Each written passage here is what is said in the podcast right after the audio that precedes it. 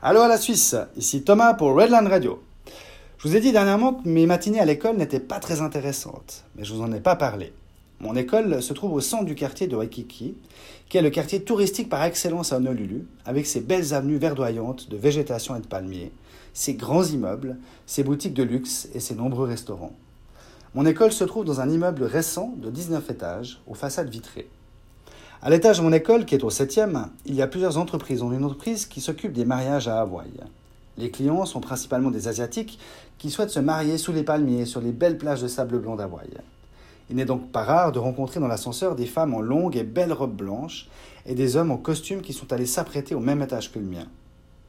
Ma classe est constituée de 14 personnes venant principalement de Suisse allemande, deux japonais, une chinoise et un coréen.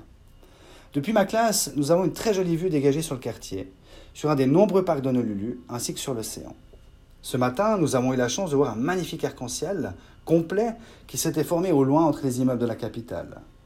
Ce climat très ensoleillé, mais parfois pluvieux par endroits, nous offre la magie de voir de nombreux arcs-en-ciel. Quant à mon après-midi, il devait être un peu plus excitant que ce que j'ai fait. En effet, un petit trek dans les montagnes de l'ouest de l'île était prévu, mais la météo s'est légèrement dégradée. Il fait toujours chaud, pas de baisse de température, mais il a plu ces derniers jours. Donc la marche que nous avions prévue n'était pas idéale au vu des chemins glissants et boueux sur les crêtes que nous devions emprunter. Nous avons donc préféré remettre ça un autre jour. Vu que le programme de mon après-midi a changé, nous avons décidé avec une petite équipe de nous rendre au jardin botanique d'Oa Omaluya. Ce jardin se trouve à l'est d'Honolulu, au pied de la chaîne de montagne de Koolo. Quand on arrive au jardin botanique, et donc au pied de la chaîne de montagne, le coup d'œil est juste superbe. Car je vous ai parlé plusieurs fois de ces montagnes, mais j'aimerais mieux vous les décrire. Il faut savoir qu'il y a deux chaînes de montagnes sur l'île d'Oahu. Tout d'abord celle qui est à l'est, qui est la précédente dont je vous ai cité, Koolo, et qui est à l'ouest, une autre qui se nomme Walanae. Ces montagnes sont particulières car des milliers d'années de coups de vent constants ont sculpté de belles parois rocheuses, des crêtes presque verticales et des falaises abruptes et ces montagnes sont vertes tellement elles sont végétalisées. Une fois arrivés au parc, nous partons explorer cette nature qui nous est offerte pour tomber sur un très joli étang, qui possède comme une petite île dans son milieu. Son eau est d'un bleu foncé magnifique et qui fait extrêmement bien ressortir les couleurs vertes de la nature environnante.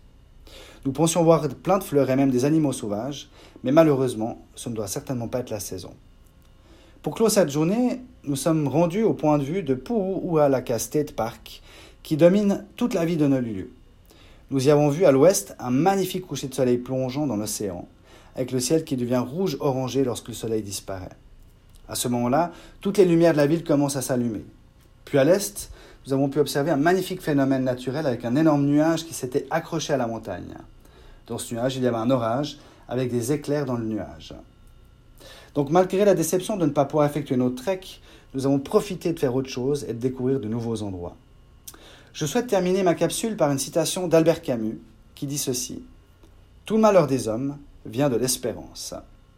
À mon sens, le fait de vivre dans l'espérance est le fait de vivre dans l'attente et la projection en espérant que ce que l'on souhaite arrive de la manière dont on l'a imaginé.